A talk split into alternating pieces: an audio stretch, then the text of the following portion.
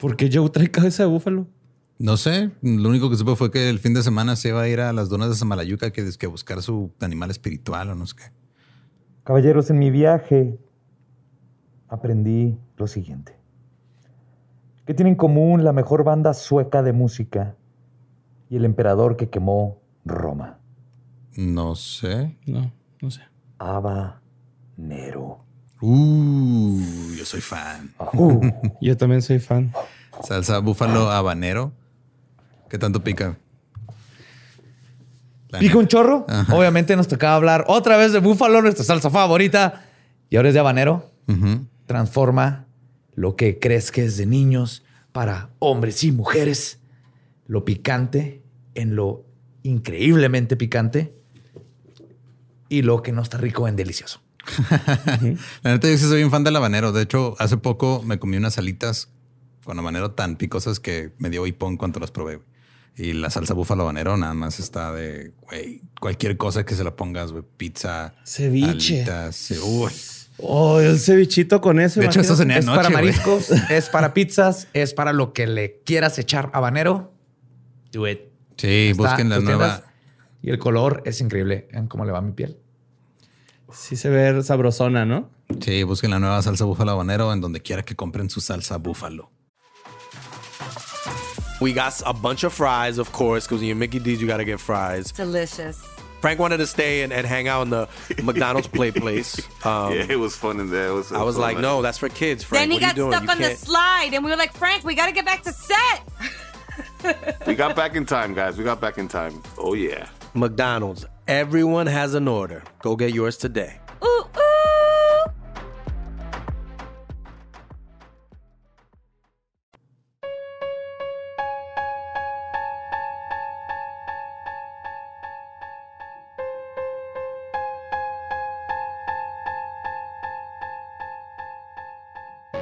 Estás escuchando Leyendas Legendarias, parte de Sonoro y All Things Comedy Network.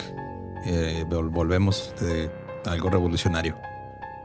Sí, ¿no? Sí, La semana pasada fue revolucionario. fue revolucionario. Ok. Esta vez volvemos un poquito a, al, al true crime. Ok. True crime.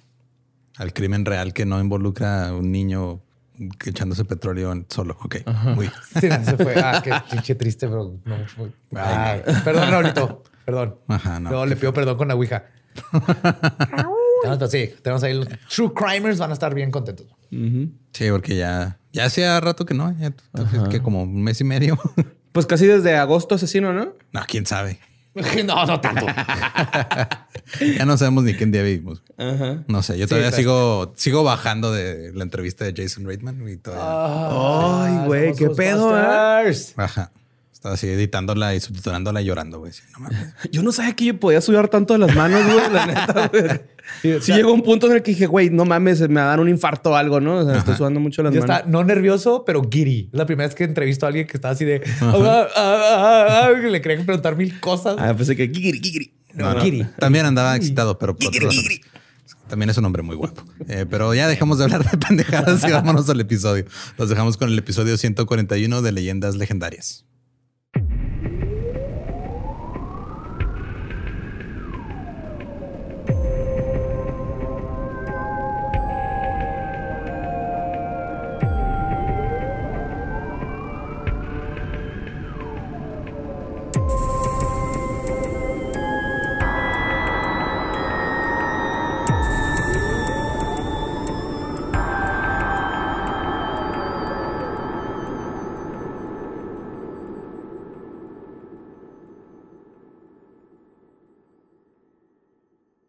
Bienvenidos a Leyendas Legendarias, el podcast en donde cada semana yo, José Antonio Badía, le contaré a Eduardo Espinosa y a Mario Capistrán casos de crimen real, fenómenos paranormales o eventos históricos tan peculiares, notorios y fantásticos que se ganaron el título de Leyendas Legendarias. Es otro miércoles macabroso y como siempre me acompañan mis buenos amigos Eduardo Espinosa. ¿Cómo está usted el día de hoy? Yo estoy muy bien, gracias por preguntar. Muy bien. ¿Y Mario? Marito. Estoy muy bien, muchas gracias por Marito preguntar también. Eduardo. Dubet Ranferi. Señor Dubet ahí en la consola, en los controles. Claro. que está cuidando que todo este episodio salga. Correcto. Muy irónico que Al aire. el, el Dubet es un descontrol y está en los controles. Ay. Pues bueno, vamos a tomar nuestro cafecito. ¿Eh? Ahora va a ser mañanero en leyendas legendarias para las tías. Programa para las tías. Sí, pero no se crean. Hoy, hoy vamos a volver a nuestros orígenes. Vamos a hablar de sangre. What? En el año del Gangman Style, un nuevo asesino salió a la luz. Mientras hay criminales que, buscar estar, este, que buscan perdar- perdón, estar en el foco de la fama, hay otros que mantienen una doble vida trabajando en las sombras. El asesino serial del que les voy a hablar hoy pasó completamente desapercibido durante una década. Solo se supo de sus atrocidades los meses posteriores a su arresto. Luego, en las entrevistas que tuvo con los investigadores, jugó el juego del gato y el ratón, y en el cual se burló de los detectives del FBI, dejando más preguntas que respuestas, y hoy en día aún están tratando de acomodar cronológicamente datos de sus crímenes. Hoy les voy a contar el caso de Israel Keys. Uh, Israel Kiss. Israel Keys, como llaves. como ya ves. Ajá. Ah, se no, escribe no. Keyes. Ajá, Keyes. Ajá. Simón. ¿No, ¿No has oído este vato? No. Lo agarraron 2012. Más o menos. Ajá. Se acaba de salir y fue así que, wow, nomás que vamos a hablar de él porque todo el mundo, ahorita voy a llegar a ese punto, pero todo el mundo tiene esta asesino como que, no mames, güey, este güey es el más cabrón y el más espeluznante, pero como vamos a ver, todos son lo misma madre patética que mata gente. Sí, ma. Israel. Pues Israel Keys nació el 7 de enero de 1978 Ah, es Capricornio, güey. Como yo. Eso explica muchas cosas. Diría alguien que le maman los signos zodiacales. Eso dirían los Sagitarios, güey. ¿Va a querer Sagitario? Cállese. Tú eres Leo. Sí. Ajá. Wow, Sí, ¿cómo sí. supiste? Ah, mira, y no sabe leer bien. Ah. Ese te fue cruel, ¿eh?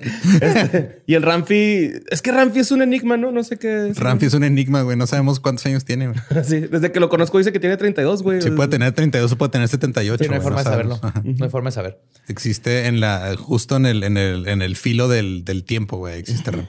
Sí, está, es intertem- te- intertemporal, Es transtemporal. transtemporal. Es el que cuida la puerta del planeta de Thor, ¿no? El, Simón. el de los ojitos volteados. Pues nació en Richmond, en Utah. Sus padres eran Heidi Hackinson y John Jeffrey Keys. Ambos este, cristianos fundamentalistas ex mormones. Mm, ok. Ok. Ya. con eso. Este fue el capítulo de Palabra de Belcebú. Ya imagínense lo que estudió después. Vámonos. Y ahorita está saliendo un anuncio de pinches mormones. De los ya. mormones, Ya es claro. que siempre salen. en Oye, el- eso está en gracioso. Gracias porque todo el dinero que ponen en hay un patrón. Ajá. Aparecen herejes con nosotros en la más draga, en puras cosas como que le pusieron el algoritmo, cosas que están este, corrompiendo a la juventud. Claro. Y ellos de- escogieron que ahí salieran sus comerciales. Pues jokes on you. Porque, todo su dinero pagó paga por esta mesa, ¿no es cierto? Esta mesa no la regalaron. Ajá. Gracias, Eh, pero ese dinero pagó por algo que es sus lo que está aquí. comerciales, ajá, nos dan dinero nosotros. Así que gracias. Eh, les decía que ah, eran ex mormones que nombraron a sus hijos basándose en la Biblia. güey. Obviamente estaba este, Charity, Hosanna, Sunshine, Israel. Sunshine. Sunshine, güey. Yo no sabía Ey. que en la Biblia venían boleras. ah, no, sí es cierto, vienen varias. Pues Magdalena. ¿no? Pero sí, güey. Sunshine es totalmente, güey. Es como Sunshine, Sparkles. Zafiro, Rubí. Sparkles, ajá. Que digo, son buenos, son nombres bonitos, pero el pedo es de que ya tienen ese, como que ese Esa estereotipo pegado. sí. Como los chats, ¿no? Que son douchebags acá, huevo. Simón. Ándale. O la- Los las, Los este, Sunshine. las Karen. Las Karen, Eh, Simón. señora enojada. Sí. En total tuvieron nueve hijos, cinco niñas y cuatro niños. Bien fundamentalistas. Totalmente. Keys pasó. Keys era el segundo, pero el primer este, niño. Ok. O sea, no era el mayor, pero era el, Pero era el, primer. hijo varón mayor. El, el mayor varón. Ajá. O sea, aunque fuera el segundo, por las creencias de esta familia, valía más que la. Ah, mayor. totalmente. Totalmente.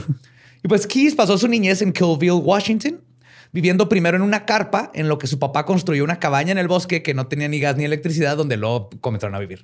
Ok. Entonces nomás cambiaron carpa por madera. Ok. Gracias a Como su cochinitos, ¿no? Gracias a su peculiar vivienda, Keys aprendió muchas habilidades en muy corta edad, como usar armas, cazar, y a sus 10 años ya estaba robando casas y prendiendo fuego a propiedades. Ah, palabra de Yes. Dios. sí. De morbón. Y hubo una habilidad peculiar que Keys desarrolló y de la cual se sentía muy orgulloso, incluso a esta edad. Se podía lamer el codo. Y güey, podía erectar su miembro a voluntad, pero está chido. también. Eso le hubiera servido otra cosa, güey. Hubiera podido hacer eso. No hubiera terminado haciendo estas pendejadas que Ah, les voy a qué contar, güey. Y además, este, esta habilidad nos explica muy bien su modus operandi, que ya hablaré después. Kiss aprendió y presumía que se podía quedar horas solo, pacientemente, así en el bosque, esperando a su presa. güey.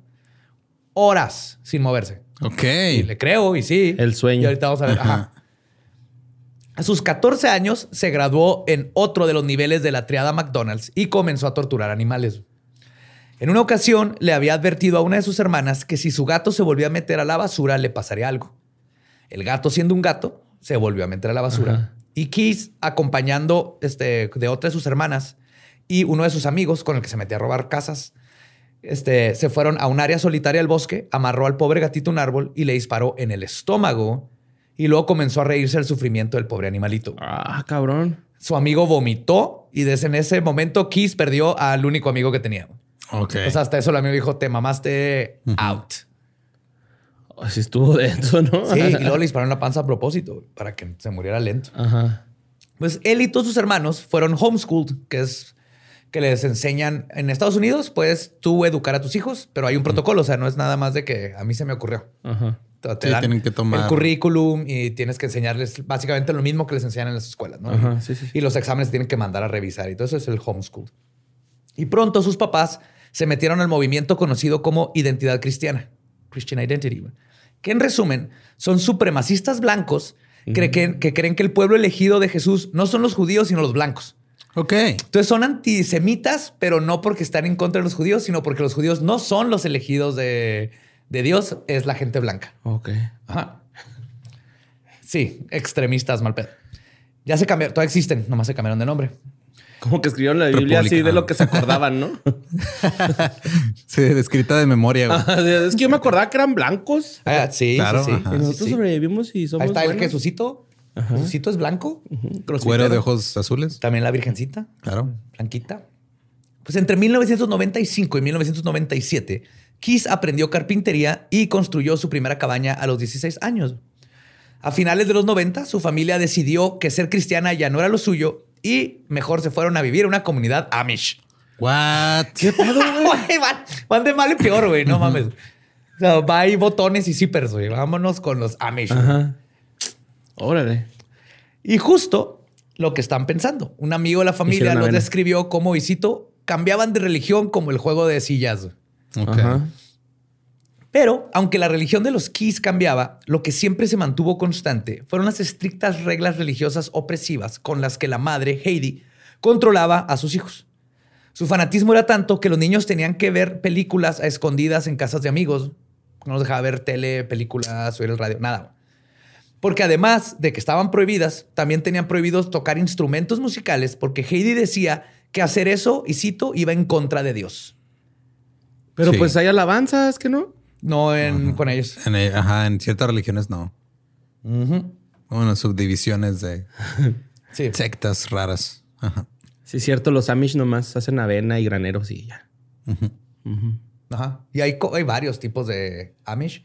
Pero está bien curioso porque, por ejemplo, los Amish súper estrictos no usan botones ni zippers. Ujú. Y luego los que sí, así que, ah, güey, eso está bien pendejo. Vamos a usar botones y zippers. Pero no vamos a pistear.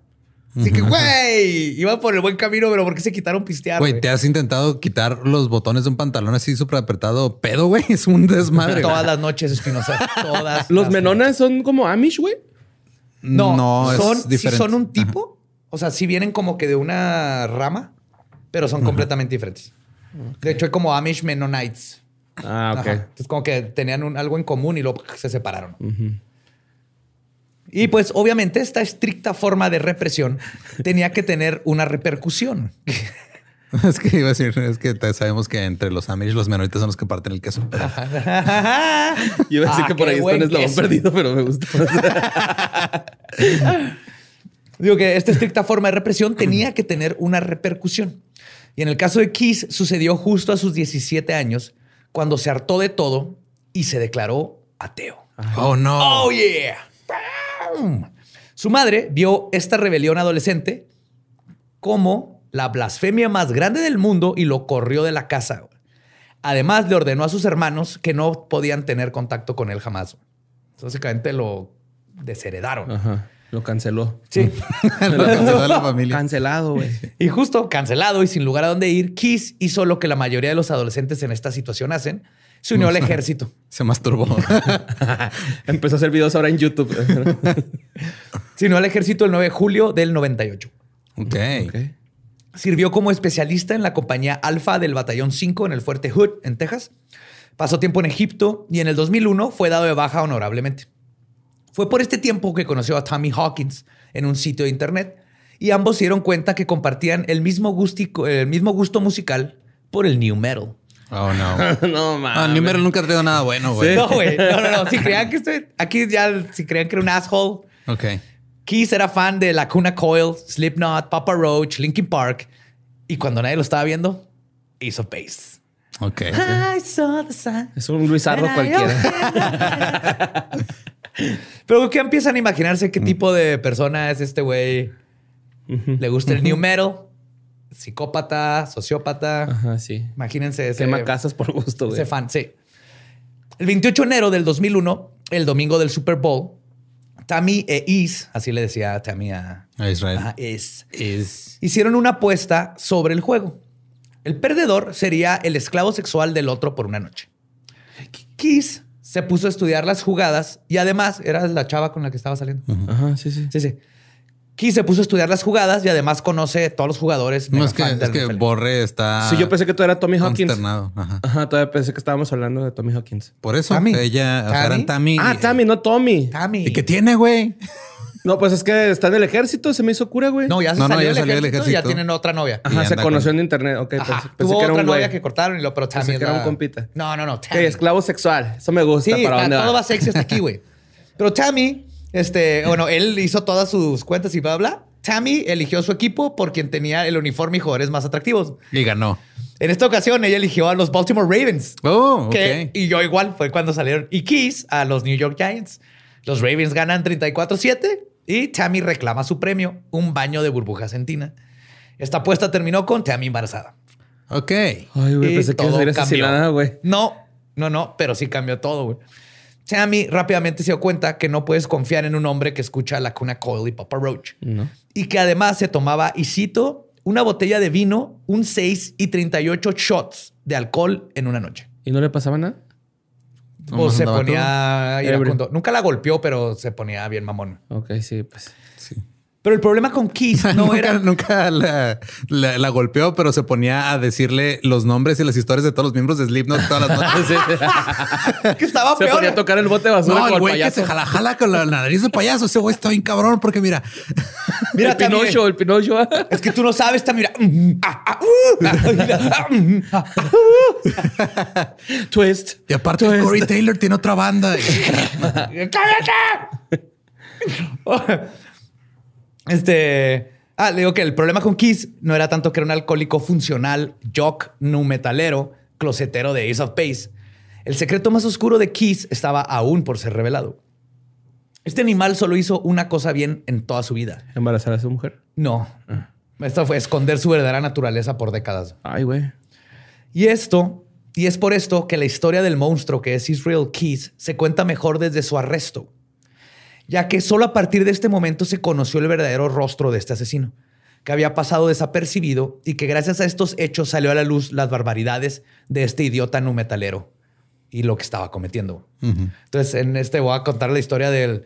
Hasta aquí se casó, tuvo una hija, súper buen papá, fuera de que escuchaba New Metal, que, perdón, Pues es que digo, hay, o sea, Está culero, güey, la neta. Está culerón. O sea, es la verdad. Sí, fue el. Mira, los noventas es la mejor época, es la última época buena que tuvo el mundo antes de. es que yo tengo la. Y2K. Ya, ya lo hemos platicado de que siento que el grunge le hizo, o sea, Nirvana le hizo lo mismo al hair metal que The Strokes le hizo al new metal, güey. Nos salvó de ello. güey. Sí, totalmente. y qué bueno. Pues bueno, vamos a ver cómo sucedió todo, cómo se destapa todo la historia de este pendejo. El primero de febrero del, 2000 del ve- 2012, en el pueblo de Anchorage, Alaska, Key salió de su casa en su troca marca Chevy y manejó hacia el Home Depot, que estaba a 15 minutos. Eran las 7 de la noche.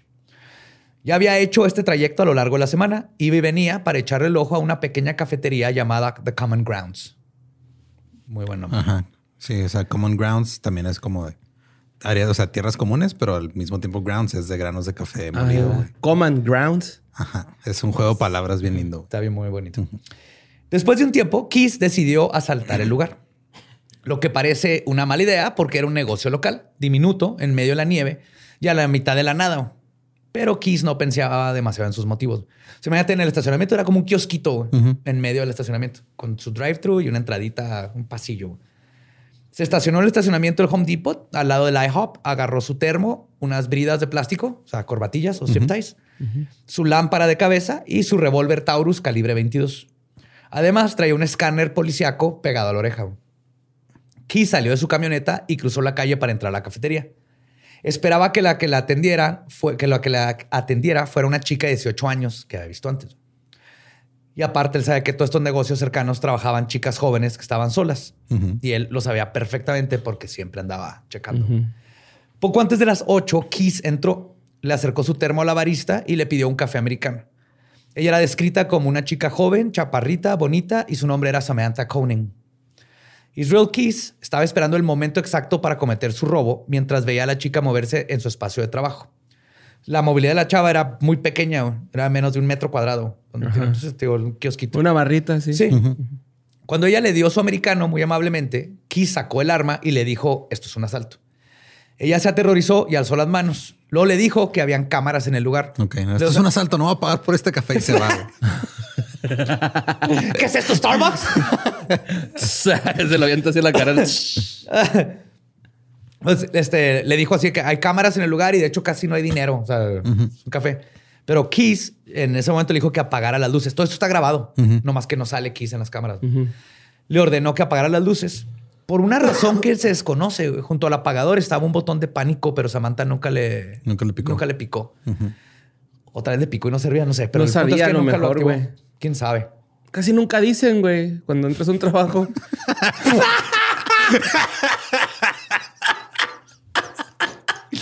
Ah, sí es cierto, había un botón de le hubiera dicho, ah, a la chava. No, es que, Es yo, que- yo- yo sé de Sí. qué está hablando, Borre. Es que yo una vez en un jale, acá está acomodando unos archivos o algo, güey. Y luego pues vi ahí un botoncillo y ya me daba ansia o ansiedad, güey, así de que qué es esa madre, güey. Y la piqué y luego acá de rato Llegó un chingo de shots así, güey. Ay, güey, ¿qué pasó? Alguien activó el, el- la, El la- botón la- de la alarma silenciosa. Ajá, el. Sí, ahí pues acá me- como que me medio sordié, güey. Culpa, es un botón. Pues sí, a mí me pasó parecido. Me gusta como, no, pues que ves, no te dicen para qué es. Sí, me estoy queriendo decir. Eh, güey, mira, si pasa algo, ahí está ese botón, güey. Aparte, ajá. Yo cuando me atropellaron a los seis años, me llevaron pues, al hospital y pasé la noche para que vieran que no me fuera a morir del, la del concusión. Y este, había un botón también y no me aguanté y le piqué. Y era el de las enfermeras. Entonces no soy, "Ah, ¿qué pasó? Y luego pues entraron al cuarto y me hice el dormido. que me asusté. que le Está chavillo, ¿no? Ajá, a seis años creo. Y cuando trabajé en Trebly, güey, también le piqué, pero ese porque no, no me fijé. O sea, estaba acá pendejeando y pff, lo piqué sin querer. Me traicionó mi subconsciente. Pues bueno, ya la tiene ahí adentro del café, luces apagadas. Le pide el dinero a la caja registradora. Y cuando Samantha hizo esto, eh, Israel dijo que se arrodillara y procedió a amarrarle las manos con las corbatillas de plástico. Keith se puso, se las puso atrás. Keith se puso detrás de la caja registradora y usó su lámpara de cabeza para registrar el lugar. Vio unas llaves y le preguntó a Samantha dónde estaba su auto. Ella le respondió que no tenía, que su papá iba a ir a recogerla en media hora, la verdad. Pero esto no se lo esperaba. Keys no quería usar su propio carro en el secuestro.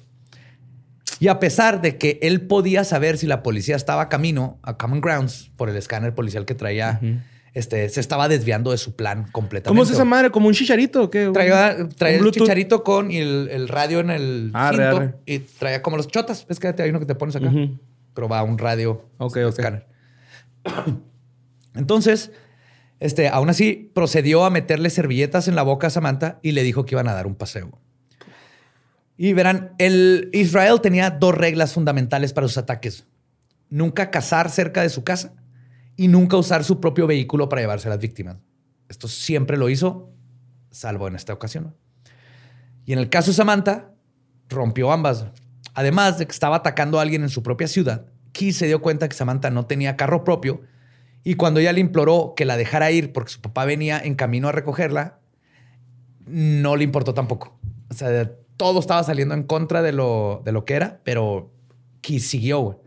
Samantha le dijo esto porque era verdad. Y como una forma de intentar ahuyentar al ataque, este, le empezó a decir, ya, ya no tarda y mi novio también, pero Keith no se inmutó. De hecho, le dijo, y cito, perdí el control. Podrías, podrías decir, me sentía algo invencible. Había algo con ella, con la forma en que reaccionó que me hizo querer seguir con lo que estaba haciendo. Hijo de su puta madre. Sí, güey. Los dos recorrieron el estacionamiento. Extrañamente, él vio una cámara Canon como de 300 dólares tirada en el piso al azar. Ahí estaba tirada. güey. ¿Sí? Y se agachó a recogerla, güey. Todavía se tomó. Traía una chava secuestrada y se tomó Ajá. el tiempo de, ¡uh! Una cámara. güey. Pero aquí aprovechó Samantha para zafarse y salir corriendo. Sin embargo, él ganó el control pegándole con su. Con la cacha. Con, la, ajá, con el revólver en las costillas. Y volvió a amenazarla de muerte y prosiguió a abrazarla y le exigió que se tambaleara un poco mientras caminaba, como si estuviera ebria. Ajá. Y así caminaron hasta la camioneta de Israel Keys. Y aquí es importante, nunca dejes que te lleven a una segunda locación. He estado leyendo así de que del FBI, de policías, grita, patalea, hasta... No hay nada peor que te puedan hacer ahí en el momento Sí, güey. que en otro lugar. O sea, es mejor que te maten ahí y hay Sí, evidencia sí. y gente Sí, pelada, güey. que, que te lleven a otro lugar donde tienen el control y donde saben perfectamente qué hacer. Entonces, nunca dejes que te lleven a una segunda locación. Sí, y nunca dejen sus carro. cámaras Canon en de 300 dólares en un estacionamiento random. Debe ser un vato tratando de atrapar a un asesino en serio. Ah, shit, I'm fire. Sí, no. Eso, nunca. Que gritar, morder, rasguñar, quedarte con evidencia por todos lados. Pues el temor de Samantha actuó en beneficio del asesino. No volvió a hacer nada para tratar de escapar. Se quedó paralizada. En el Pobre, carro. Israel le dijo al oído, y cito, no quiero lastimarte, pero esta calibre 22 está cargada y es muy silenciosa. Te puede matar, así que no me tientes. Mm, ah, ah, uh. Pinche Una vez en el carro, Kiss se percató de que Samantha no tenía su celular. Así que se regresó al kiosco por el celular. De Samantha. Sí. El estacionamiento no estaba vacío. Un par de extraños estaban al lado de su auto. güey. Buscando una cámara Canon, güey. sí, ¿no? ¿Quién sabe? Pero ahí Ah, estaban. ok. Y Samantha reflexionó, o sea, ahí tuvo que haber pensado si gritaba por ayuda, pero no se arriesgó. ¿Por qué, güey? Y obviamente no es Por su el culpa. miedo, pero es el miedo. Es, cierto, ¿no? Luego muchos dicen, ah, mira, traigo este filero para por si me asaltan y luego te congelas cuando te Claro, asaltan. claro. güey, O sea, no, para nada es culpa de Samantha, nada, pero te da una impotencia. O sea, Que- lo que puede lograr el miedo y cómo no sabes cómo vas a reaccionar. Y todo iba tranquilamente para el asesino. Sin embargo, se dice le subieron los huevos a la garganta, ya que iba en el carro, cuando dos policías se pararon a un lado de él en un semáforo. Él no esperaba eso. Había un festival al otro lado del pueblo y toda la policía se supone que iba a estar allá. güey. Por supuesto, Samantha también debió haber pensado en tomar el riesgo, pero su secuestrador la tenía tan aterrorizada que no dijo nada. güey. Los polis iban con la ventana hasta abajo. güey. Sabía por el escáner que llevaba, eh, que llevaba en el oído que no estaban buscando a una adolescente desaparecida aún. Nadie la había reportado. Entonces todo estaba puesto para que la vida de Samantha y de Keith cambiaran para siempre en cuestión de segundos. Este este güey físicamente era imponente o algo así, güey. No, güey. Pendejillo acá. Sí, es como un Chester Bennington con el pelo así todo horrible. Ricardo Anaya. Flaco, no, más alto que Anaya, ajá, pero con pelo. Ricardo Anaya con pelo. Ok. Más jodidón como, como el de alcohólico. Ok. Sin Como embargo, Ricardo Anaya, con Felipe Calderón. el semáforo pasó a verde y los policías siguieron su ruta. Israel pensó en qué hacer después. En su casa estaba su familia. Su hija de 10 años, de seguro ya estaba dormida, pero su novia se dormía después de medianoche. En todo el camino le había estado marcando, le habían estado marcando al celular a Samantha. Justo como este güey lo había planeado. Y la razón por la que se arriesgó a volver por el celular es porque era algo que él hacía, güey. Le mandó mensajes a las dos personas que le hablaron, el novio y su jefe del café. Le respondió como si ella estuviera encabronada de que la estuvieran molestando y les dijo que necesitaba un tiempo. Dijo, no va a volver, necesito un tiempo, tengo que pensar, vaya, no me hables. Luego le quitó la batería al teléfono para que no la rastrearan, pero se quedó con él. Entonces todo esto lo tiene bien, bien planeado el cabrón. Al final Keith se estacionó enfrente de su casa. Como todavía había un par de personas caminando por ahí, paseando en la noche o sacando el perro, él hizo lo que mejor sabía hacer y lo que más le daba placer. Se esperó pacientemente un par de horas con su víctima en el carro. Finalmente, cuando dieron las 2 de la mañana, decidió salir del carro con Samantha. Había muchísimo frío, estaba nevando. Israel Keys se la llevó a su cobertizo, que ya estaba listo para su víctima. Ese mismo día, antes de salir, había dejado dos calentones prendidos para que estuviera calientito. Y había puesto una carpa de plástico de 9 por 12 pies que cubría todo el piso. Ah, hijo de la verga. Se iba a dar vuelo, ¿eh? Sí, ya lo tenía. Y está su casa y a un lado está el shed. güey. Pero era de esos de, es mi man cave, no te metas a mi man cave. y la esposa no sabía ni qué chingado estaba pasando. Como el que quiere armar el borre, güey. Como el mío, güey. Anda buscando un cobertizo borre ahorita, güey. Ya me preocupé. Ay, por si alguien tiene uno de sobra. Ah, sí, me sobran cobertizos. Ahí te mando uno, güey. Cobertizo usado. Pues sí, este güey era Amish, güey. Tenía que saber hacer cobertizos. Sí. Para inmovilizar a Samantha, la amarró del cuello con una cuerda que atornilló a la pared. Luego le volvió a amarrar las manos, esta vez por enfrente, para que ella pudiera fumar o usar una cubeta que había dejado como excusado. Y luego la dejó eh, con una cama de esponja y una cama de dormir, un sleeping bag, perdón, una bolsa de dormir. Y luego le dijo, y cito, te voy a poner cómoda, solo siéntate aquí, pero voy a traer el escáner policial en mi oído. Así que si escucho que alguien reporta gritos provenientes de aquí, yo voy a llegar antes que la policía. Además, para estar seguro de que en caso de que gritara, nadie la escuchara, Israel puso su snoo metal a todo volumen, güey. Oh, fuck. Sí, como otra forma de tortura. Sí, pobre Sam. Yes. Luego le pidió a Samantha su dirección y su tarjeta de débito. Samantha le dijo que su tarjeta estaba en una camioneta que compartía con su novio y que estaba estacionada enfrente de su casa.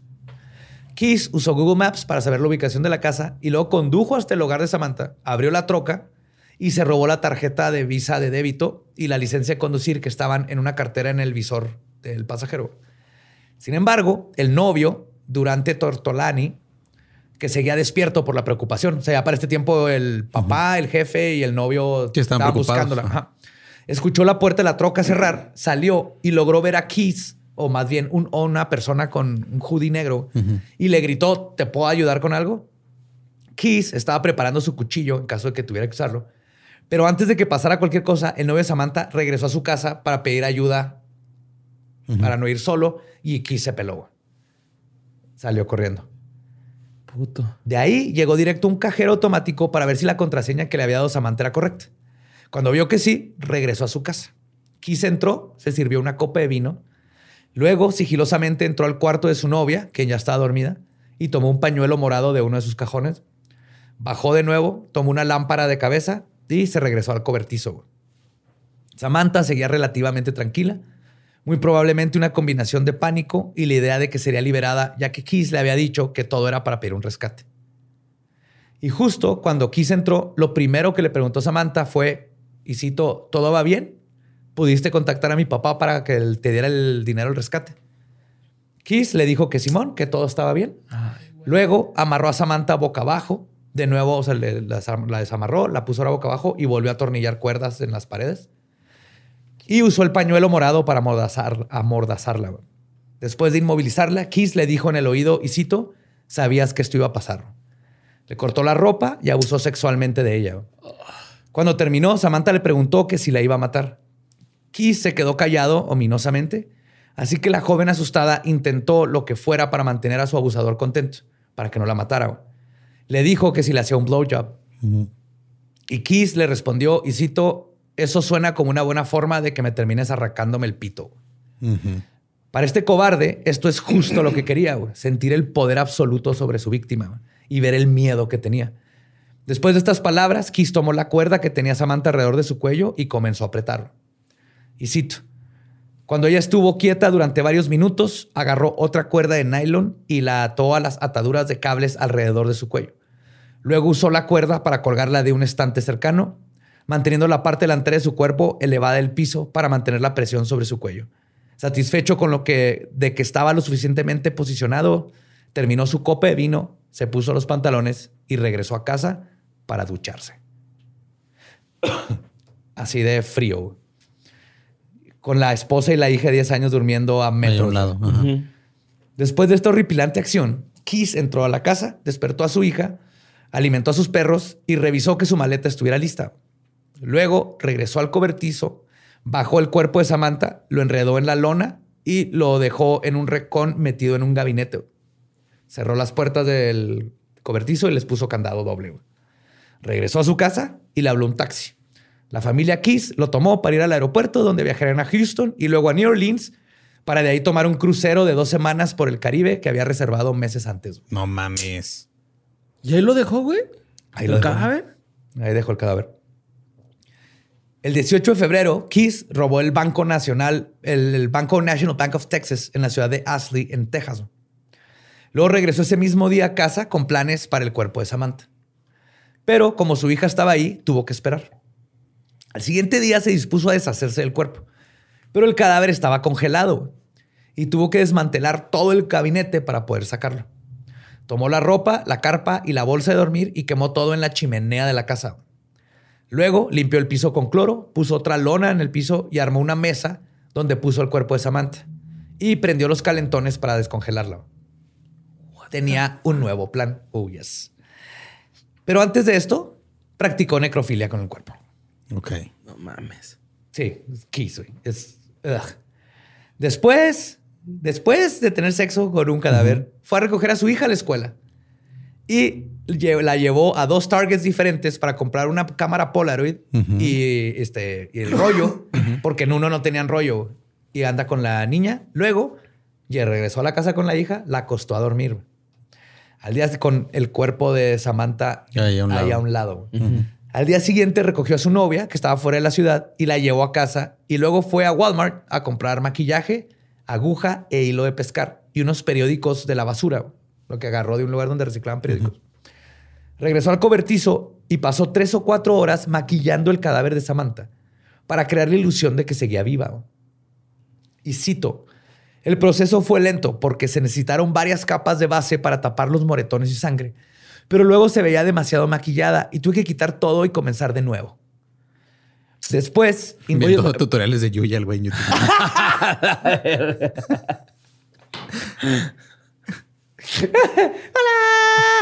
¿cómo No, ma. cadáver? ¡Soy yo ya! Asegúrate de descongelarlo primero. Hola, ternurita. Ah. Después intentó usar cola loca, sí o no acrilato, porque tienen diferentes nombres en todos lados. Cola loca. Ese pegamento. Sí. Para cambiarle la expresión. Cuando esto no funcionó, tomó la aguja y el hilo de pescar, lo pasó por debajo de una ceja, a través del cartílago de la nariz, y de nuevo por debajo de la otra ceja, y luego apretó el hilo para dar una expresión como si estuviera frunciendo. Ya en el Lin May, ¿no? Esta- Sí. Oye, güey, pero ¿por qué seguía así? ¿Era como su trofeo? ¿Qué verga era? No, ahorita ves. Está todavía. Ahorita ves. Ya Ok, no. va empezando, va empezando. Sí. Ah, hijo de puta. Tiene güey. otro plan que no es lo que piensas, pero está todavía más culero, güey. Cuando Kiss quedó contento con el makeover, le tomó una foto a Samantha, escribió una carta a máquina y usó el periódico que tenía la fecha del 13 de febrero para escribir una nota de rescate donde pedía que depositaran 30 mil dólares en la tarjeta de débito de Samantha. güey. O sea, todo lo hizo para que crean que seguía viva y todavía chingar a la familia, no solo con la idea de que su hija seguía viva, sino, quitarles dinero. Todo esto lo depositó dentro de una bolsa de Ziploc que puso dentro de otra bolsa de Ziploc. Y ya con la nota lista, Kiss la dejó en el Connors Bog Park, que es un, un parque para perros, debajo de un póster que decía, y cito, por favor ayúdenos a encontrar a nuestro perro Albert. Luego, usando el celular de Samantha, le mandó un mensaje a su novio para avisarle dónde estaba la nota, la cual fue encontrada por la policía de Anchorage.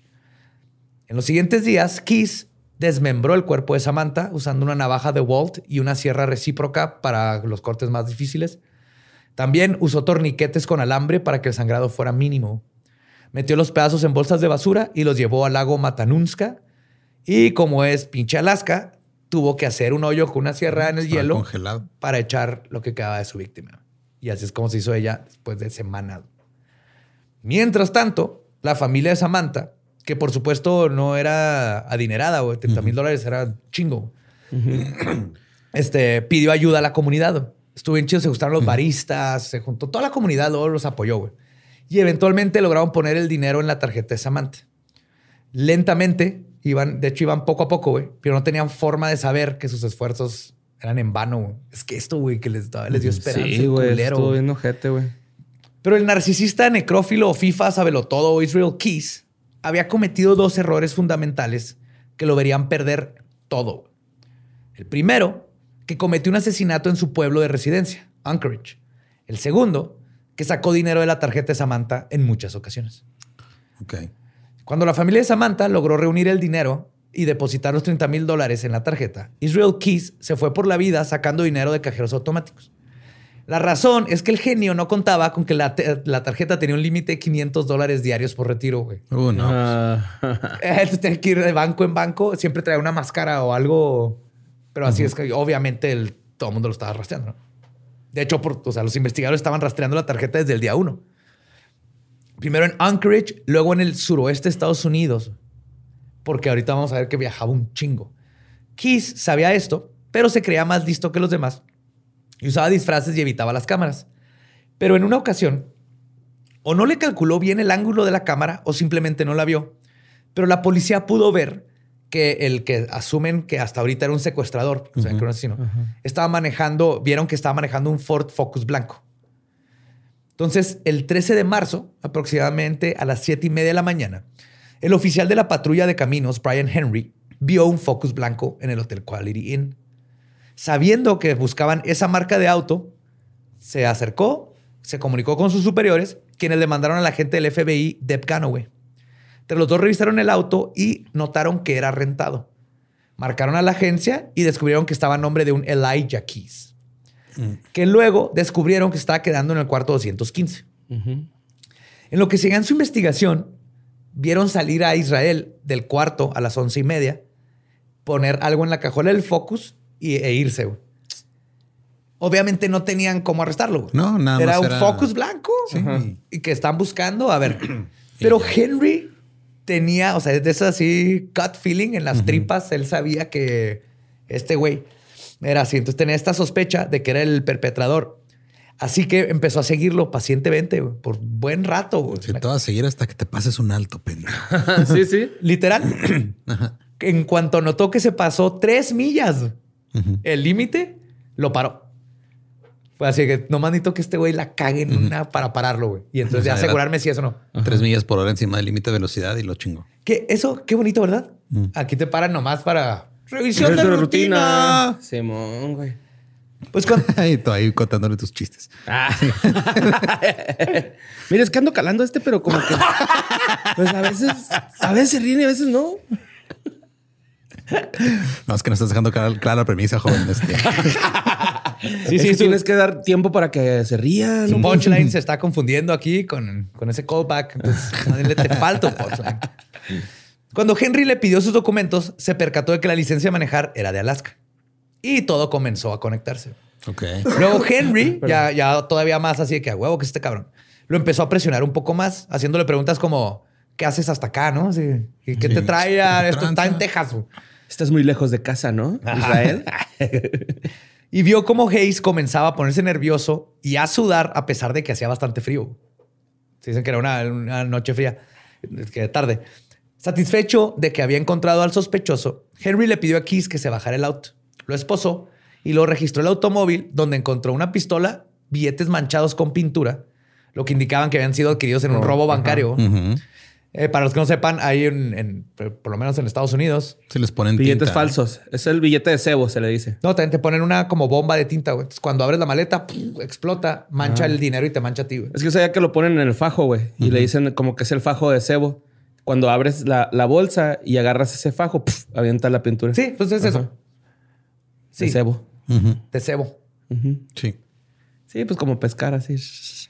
Ay. Pintura. Te Por pescaron. Este, me quedé que ah, indicaban que eran, habían sido adquiridos en un robo bancario. También encontraron una máscara y el celular y la tarjeta de débito de Samantha. Oh, fuck. No. Y cito, el astuto asesino que idealizaba a Ted Bundy y creía que era demasiado listo para ser atrapado, había cometido un error idiota, igual que su ídolo dos décadas anteriores. Dos Empezó a antes. cantar I tried so hard and got so far. Te lo estuviste guardando, va, culero. no, güey.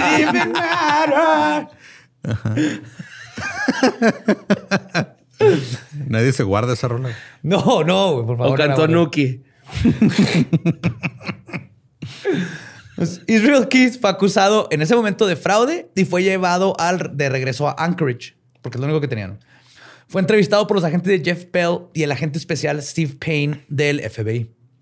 Cuando le preguntaron sobre Samantha, Keys les dijo de forma pretenciosa que les contaría toda la historia, pero solo si estaba con ellos el detective Doll. Cuando los agentes le preguntaron que por qué solo contaría su historia a Doll, Keys contestó, porque así soy. Ok. Así soy, güey. Ay, güey. Porque así soy. Mm, qué diferente. Uh, ah, uh, y ah. Lo que también era Kiss era un patético narcisista en busca de atención, pero preocupado por su imagen. No lo hagas, Borre. Estás buscando, ¿qué estás esperando, güey? Nah, no lo voy a hacer, Hazlo, güey. sin No. miedo. Este es No. un espacio seguro para No, no, no me voy a convertir en lo que juré destruir, güey. Luisardo. Deja de hacer esos chistes. Esto hizo que poco a poco comenzaran a... Este, estaba preocupado por su imagen, perdón. Y esto hizo que poco a poco comenzara a confesar más de lo que le habían preguntado. Pero siempre intentando controlar la situación, como es clásico con este tipo de psicópatas. Así que poquito a poquito comenzó a hablar, pero les dijo a los agentes, y cito, mi preocupación en este momento es que no quiero ver, este, que quiero ver qué pasa. Preferir- preferiría no ver mi nombre adjunto al caso. No quiero ver un... Se encontró un cuerpo desmembrado en el lago. Se cree que Kiss es el responsable. No quiero ver eso todavía. What? O sea, él... Entonces por eso le habló al detective para que no se fuera a los medios o cómo. No, le habló al detective porque lo conocía y quería presumir. Sí te va a llegar a eso, Porque este era lo que quería eventualmente era hablar, güey. Ajá, pero o sea, suena como que. Pero o sea, vio demasiadas películas. el detective estaba así de no, no he dicho nada de un cuerpo desmembrado en el lago. Vio demasiadas ¿Quién películas eres este güey. Y debido a todo el sórdido procedimiento, los investigadores comenzaron a pensar que Koenig no era su primer víctima. Hasta ahorita no sabían más que Ajá, había de Sam. secuestrado a Koenig. Por eso, en una serie de entrevistas que se hicieron a lo largo de nueve meses y que pueden verse en 40 horas de video, no se los recomiendo. No vi las 40, pero de Está súper aburrido. Súper mega aburrido, güey. Y el güey, pues, vean pedacitos, el güey, digo, vio movies, güey. Se cree este Hannibal Lecter, diagonal, este, ¿cómo se llama la de Richard Gere? ¿Cuál? Del este, Edward Norton, que se hace como loquillo. Buenísimo. Ah, Fight Club. American es la primera. Ah, no, American Psycho. Este, ¿Cuál, güey? Ah, Primal Primal Fear. Fear. Ajá. Hace cuenta, se lo ves y se ríe, luego se toma su cafecillo así de lado y cruza la pierna. y- Ajá. Si quieres sentir edgy, como, jaja, miren qué verga soy, güey, aquí ustedes tienen que escucharme a mí, porque soy un vergas, güey. Ajá. Tráiganme un CD de Linkin Park, si no, no hablo, güey. Con Jay-Z, si no, no. Ajá. Pero aquí con estos videos, les- Sí, pues por eso, güey, ¿no? Acá. los investigadores Jolene Godin y Jeff Bell se dedicaron a sacarle toda la verdad a este asesino, Israel Keys. Y es gracias a esta detallada investigación que conocemos la historia de Israel Keys y los ámbitos más oscuros de su muerte. Durante esos nueve meses, los investigadores tratando, trataron de irle sacando información sobre sus crímenes y sus víctimas. Él fue sacando todo poco a poco. Le dijo este, que se había deshecho el cuerpo de Samantha debajo del hielo en el, largo, en el lago Matanuska y que tuvo que usar una sierra eléctrica para abrir el agujero. No mames, güey. Indicó exactamente dónde estaba escondido y unos buzos del FBI sacaron el cuerpo desmembrado el 2 de abril. Pero esto no fue lo peor. Lo que ninguno de los investigadores esperaba era que su investigación sobre un secuestro se tornara en una investigación de homicidio que al final se tornara en Keys diciéndoles que había asesinado a por lo menos 11 personas. Fuck. Ay, güey. Sí, o sea, se, tomó, güey. se tomó en... Un equipo de fútbol, güey. Sí, hay un, Se un tornó en- torneo, se quedó sin jugadores. Simón. ¿Qué crees? Agarramos una sesión en serie sin querer, güey, buscando a lo que creíamos que era un secuestro. Ajá. Cuando Es que se- está- lle- llegué buscando oro. Sí. Llegué buscando cobre y encontré oro. encontré oro. Pues cuando le preguntaron cuánto tiempo llevaba viviendo esta doble vida, él respondió mucho tiempo, 14 años. En estas entrevistas es donde Keys produjo toda la historia de su infancia que les conté al principio. Y es donde los agentes se enteraron de muchos datos que este perdedor que se creía antagonista de Batman, porque él creía que era como Un Joker. un Joker, güey, pero que no era más que un pendejo con complejo de superioridad. De hecho, Keys era un cliché. güey. Disfrutaba de leer sobre otros asesinos, ver películas y se aprendió la vida de Ted Bundy.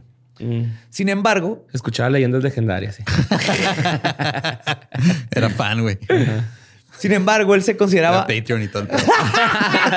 Tiene su guion firmado. ¿eh? La cosa. Sí, lo subraya, güey.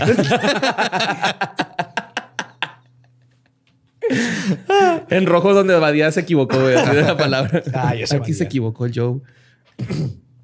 Sin embargo, él se consideraba mejor que todos los demás asesinos.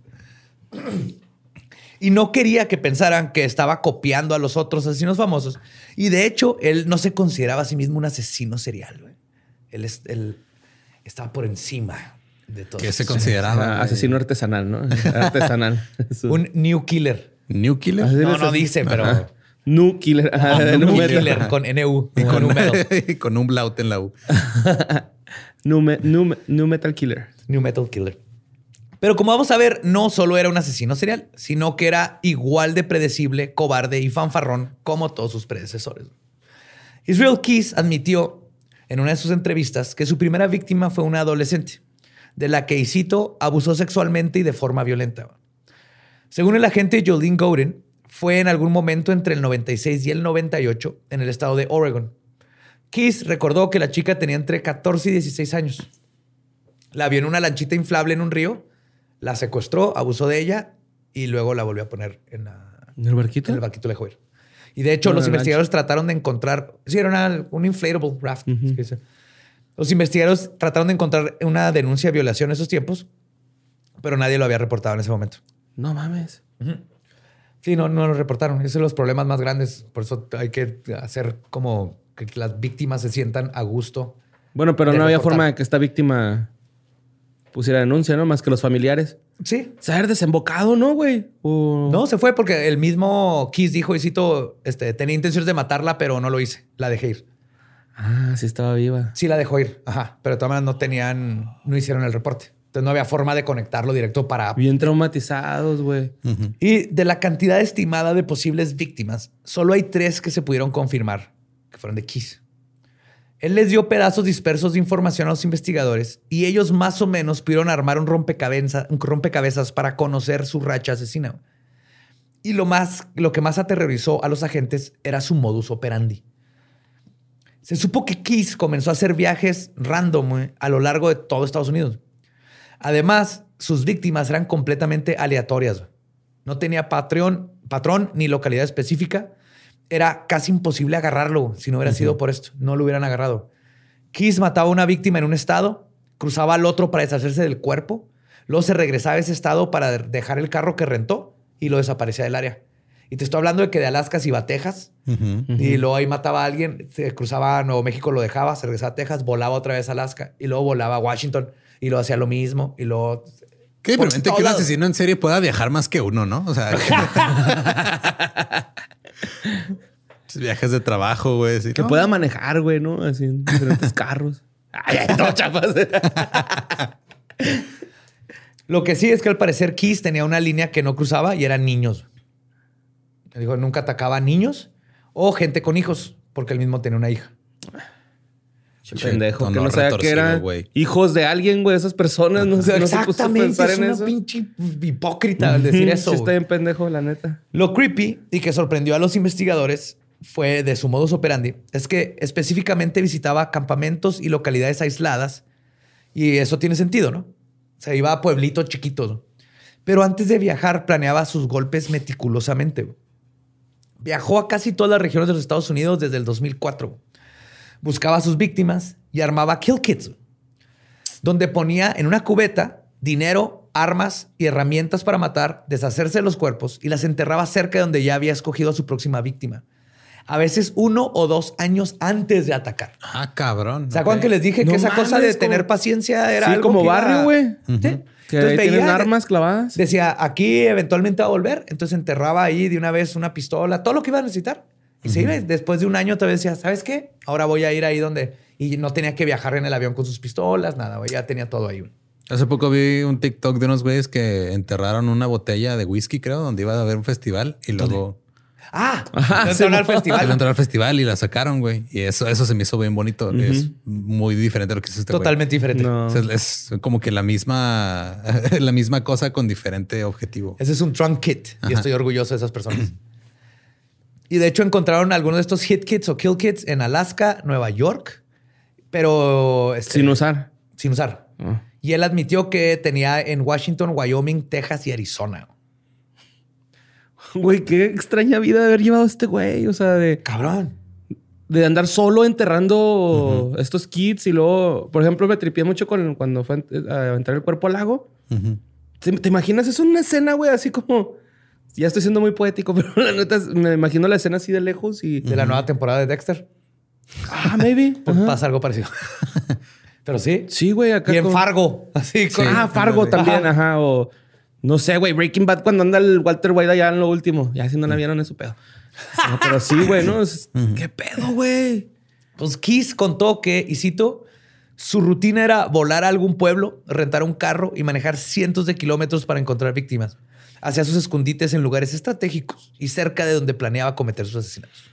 Pero él sí no quería ser agarrado, ¿verdad, güey? O sea, No, él- quería nada. morirse así. y- Ahorita, ahorita voy a decir exactamente. No mames, qué pedo. Y durante todo este tiempo también está robando bancos, cuénse. Ajá. O sea, no, no más robó uno. o sea, Sí, pues robó está, varios está bancos. bien, güey, no hay pedo, sí. güey. O sea, para justo. Hay que tener hobbies, güey. O sea, Sí, también hay que sí, tener sí. hobbies. sí, se tiene que entretener en algo, güey. O sea, uno no puede andar Ah, todo yo el estaba día. jugando uh, Guardians of the Galaxy en mi compu. ¿Tú qué hiciste ayer?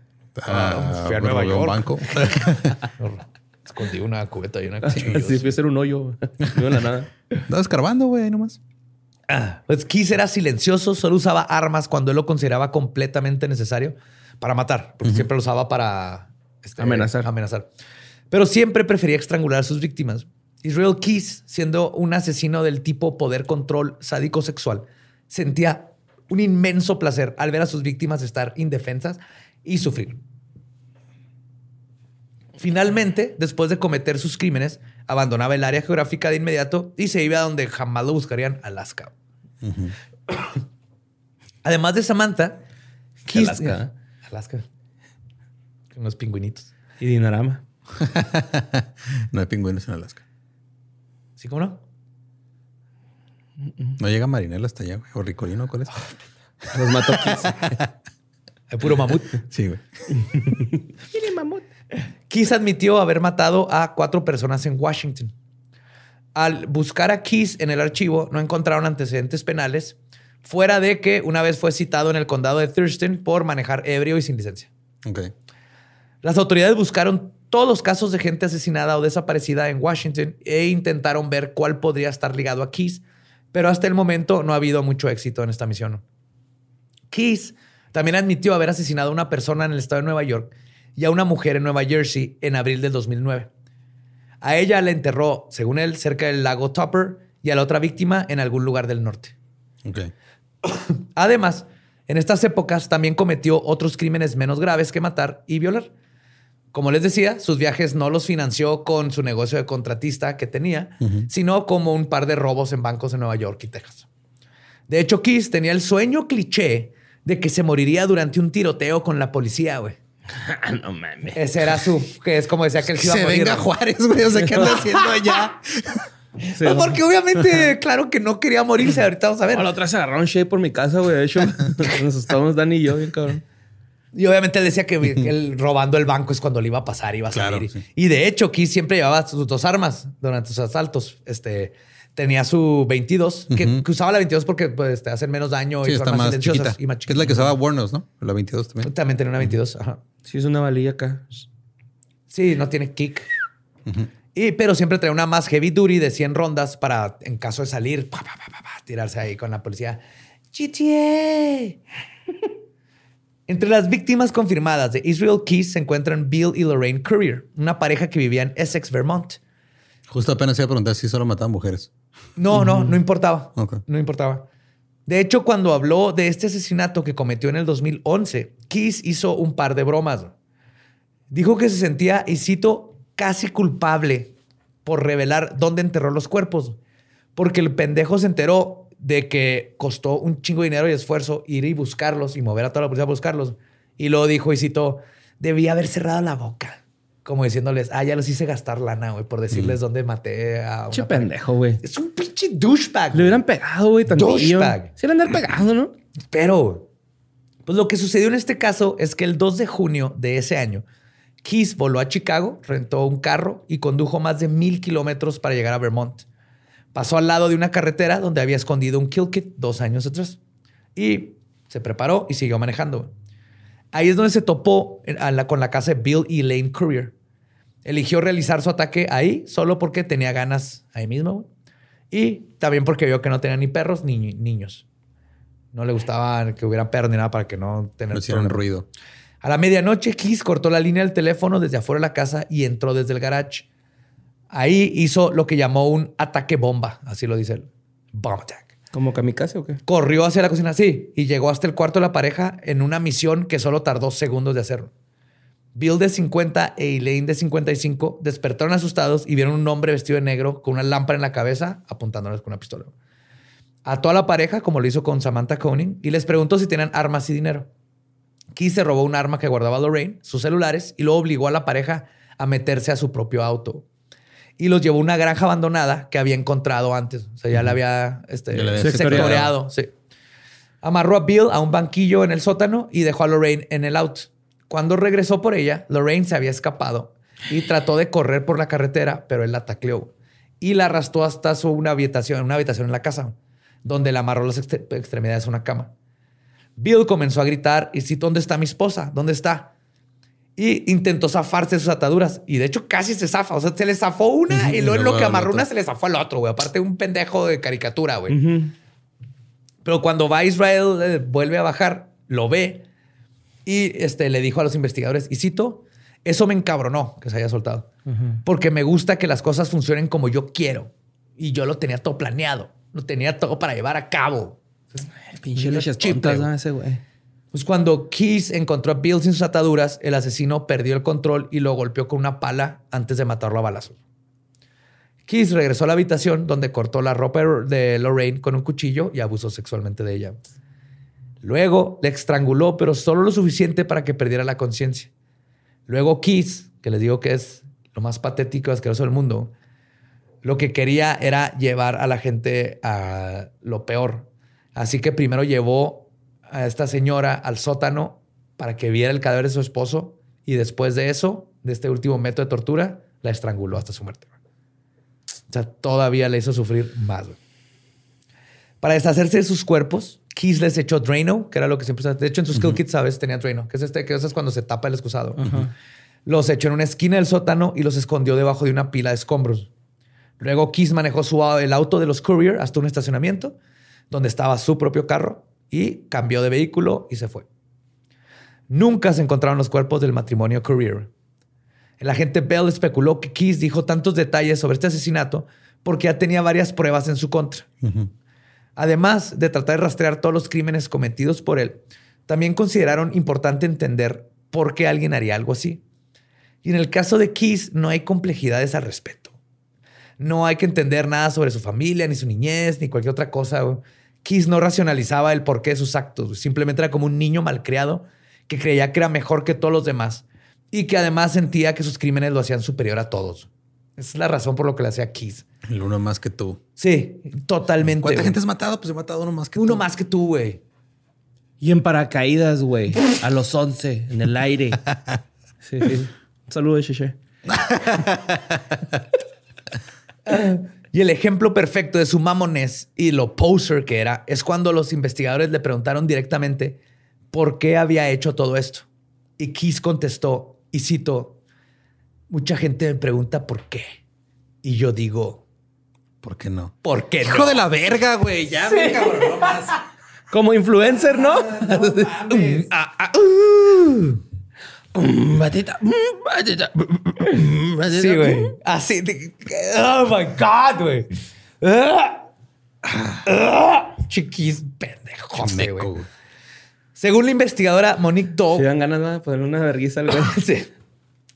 Su motivación principal era el placer. Sus atrocidades fueron las cosas que más disfrutaba hacer. El agente Bell añadió, y cito, Israel Keys no secuestró y mató a gente porque estaba loco. No secuestró y mató porque le dio una deidad, este, le dijo una deidad en su cabeza o porque tuvo una infancia dura. Israel Keys lo hizo porque le sacaba una increíble cantidad de placer. Por meco. Así como un adicto siente placer por las drogas. Y sí, y más este cabrón. Y tenía la espera, o sea, pues se podía esperar dos años. Puede hacer, nomás era el de repente como que, eh, soy más vergas. Se hubiera metido heroína nomás, güey. Yes. Se ha hecho un favor a todos. También especuló que Kiss era la primera vez que hablaba de sus asesinatos, esta vez que estaba confesando. Y tiene sentido que se jactó de todo porque una persona tan narcisista y necesitada de atención como lo era Kiss, quería que supieran lo malo que era. Ajá. Y aquí es donde soltó todo, porque él quería el crédito, güey. Eh, eh, tenía miedo que lo cacharan, obvio. Sí, pero que quería que supieran quién era. güey. Por eso aquí ya cuando dijo, pues ni pedo, se sentía como que estaba en control y empezó a contar todo. Y como era de esperarse de un sociópata, Israel Keys no mostró ningún tipo de arrepentimiento. Probablemente lo único que lo anclaba con la realidad y le daba un semblante de humanidad, de humanidad era la relación con su hija. Porque todo el mundo sí decía que era un super papá, igual que Pandy. La única petición que le hizo a los investigadores del FBI es que la relación de sus actos no fuera publicada en la prensa ni en los medios. Y cito, y cito, lo que más me preocupa es que mi hija siga con su vida. No quiero que escriba mi nombre en la computadora y le aparezcan todos mis crímenes. Pues, ¿qué fuck crees? No los hagas, pendejo. Debiste haber pensado eso antes de que tu hija sabe exactamente el tipo de pendejo que eras. Ni disfrutó el Gangman Style, la niña, yo creo. no, le chingaron Gangnam Style porque fue el año que se... que bueno, o sea, el Gangman papá. Style nos chingó a muchos, va, pero. A todos. Ajá, pero. Pero, o sea, hay, hay- hay muy poca gente que empieza a llorar cuando lo escucha. Sí. Eh, sí. porque les desbloquea recuerdos específicos. Yes. Oye, pero entonces, ¿por qué se ensañó tanto con Sam, güey? O sea, Es que eso hacía con. Ay, güey, se ensañó un chingo con el matrimonio también. O Bueno, sea, sí, era-. Pero acá- creo mierda, que este porque como que tuvo más complicaciones. O sea, ¿no? no, Eh, Yo creo que sí hubo algo de Sam que la quiso tanto, o sea, que, que la quería, que rompió sus reglas. O sea, sí, y llevarla a la casa y a, a su cobertizo. O Eso porque no será que a lo mejor ya se estaba. O ¿Desquiciando? sea, no, no desquiciando, sino que como no lo habían agarrado, ya se está tomando Es más libertades. más güey. O sea, probable, sí. Que le decía, "Ah, me la pelan, ya lo puedo hacer y no me han agarrado. pasa hasta con ahorita". todos los asesinos en serie. No se, todos. se pero volvió más este altanero, güey. se estaba pasando de como, verga ya. Como BTK Descuidado, o. Ted Bundy. Ándale, descuidado. Se descuidan, se creen invencibles y es cuando los, los Estaba chingan. pasando de verga. ¿Sí? Y al principio de la investigación, los funcionarios del FBI acordaron retrasar los esfuerzos para procesar a Keys para así minimizar la cantidad de atención de los medios. Sea, cuando les pidió esto Keys, dijeron, Simón, pero síguenos diciendo cosas. Pero todo esto cambió, este... Ah, perdón, todo esto a cambio de que hablara de los crímenes. Sin embargo, Keys cumplió prácticamente este, su parte del trato como que a medias. Como ya les dije, dio detalles muy ambiguos de todo lo que hizo. Sí habló de esta pareja que se sabe que ese sí puede ser. Y en varias ocasiones, este, nomás decía que se, se iba a suicidar y que no quería esto. Y está tratando de, de controlar toda la pinche retórica. Y Keys tuvo su última entrevista a finales de noviembre del 2012. Ahí dijo, y cito, ya perdí el interés en el proceso legal. Son unos injustos. Exacto, ok. entienden". Sí, ándale pues. Ándale pues, ya, bien, mijo, ya te- sí, mijo, ya te vimos, ya. Vete a la pendejo. ¿Quieres que te Hot Topic? Hot Topic. Con una camisa de la cuna No, Coil. ya venden cosas de Adventure Time, ya no es como antes. ¿Dónde está la cuna Coil? Ya venden ropa de colores. Ya venden. Simón. Cuando el FBI lo amenazó con mover el caso a una audiencia con más cobertura mediática, Keys ya no se inmutó. Y cito, el problema es que no tengo peticiones particulares. No hay nada que puedan ofrecerme en este momento y me doy cuenta de eso ahora.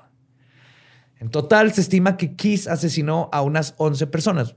Pero en una investigación del FBI se descubrió que el asesino hizo 35 viajes entre el 2004 y el 2012. Ay, cabrón. Ok. O sea, unos para planear, otros para. Ah, es lo que vamos a ver. Ok. La razón por la que se estima que fueron 11 es por algo que pasó justamente el 12 de diciembre de 2012. Israel Keys fue encontrado muerto en su celda de Anchorage. Se había cortado las muñecas y se estranguló con una sábana enrollada antes de siquiera llegar a su juicio. güey. Yes. Yes. Claro, güey. Este pendejo güey, ni siquiera, güey. Con una rola de Vanessa de fondo. güey. Su batería en llamas de Vanessa. A ver, venga. Oh. La cosa es que debajo de su cuerpo había una carta de cuatro páginas empapada en sangre. La escribió con sangre, güey. No mames, güey. Es que, Sí, güey. El texto era ilegible, pero los investigadores pudieron mejorarla en un laboratorio. En una... Escribía bien culerote. güey. Y aparte, Como el borre en su libreta. Sí, güey.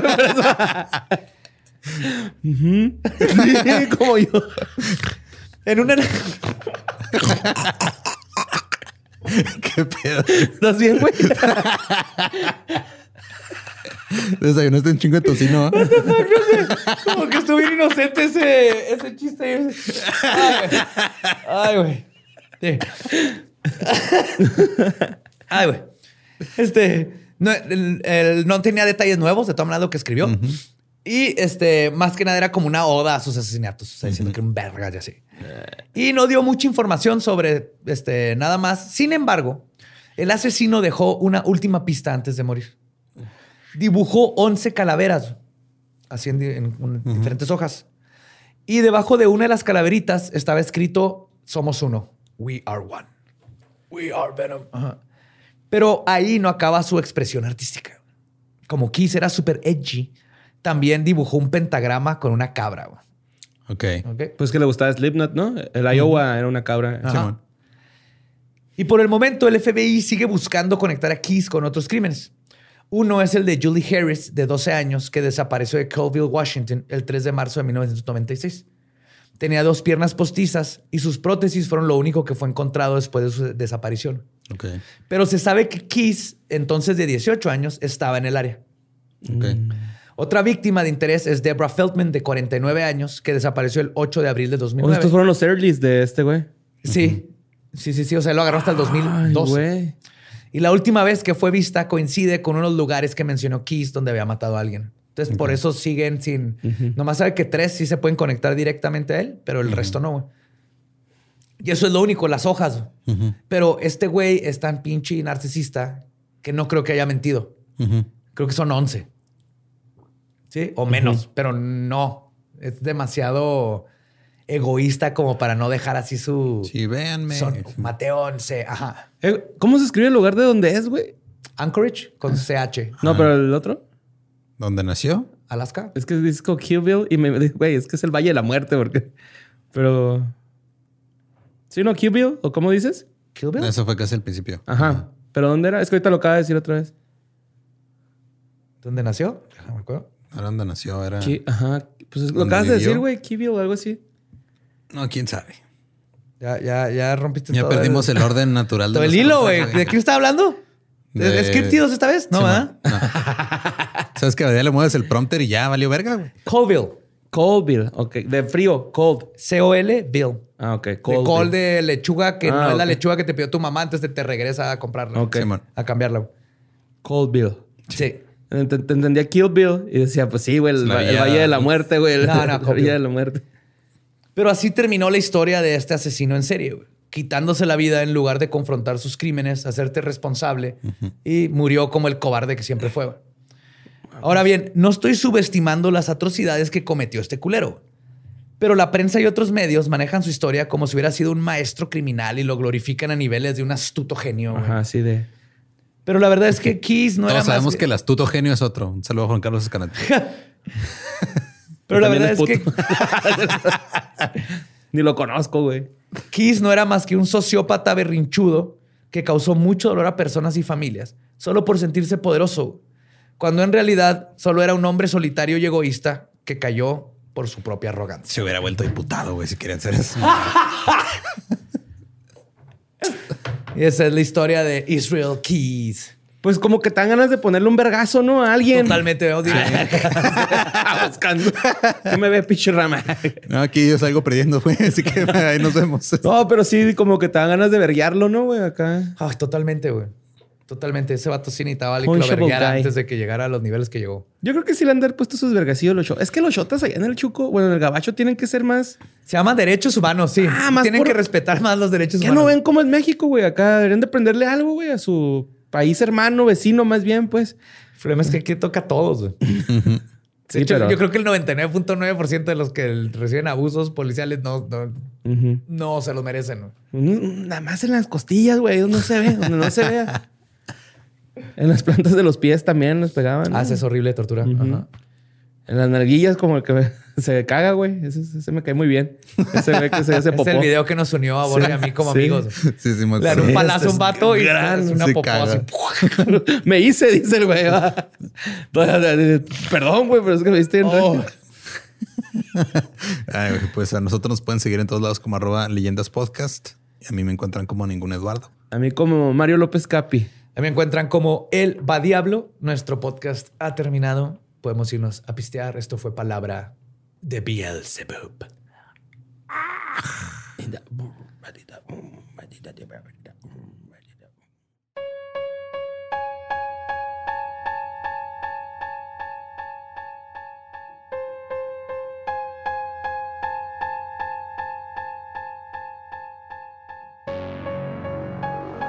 Ese fue Israel Keys.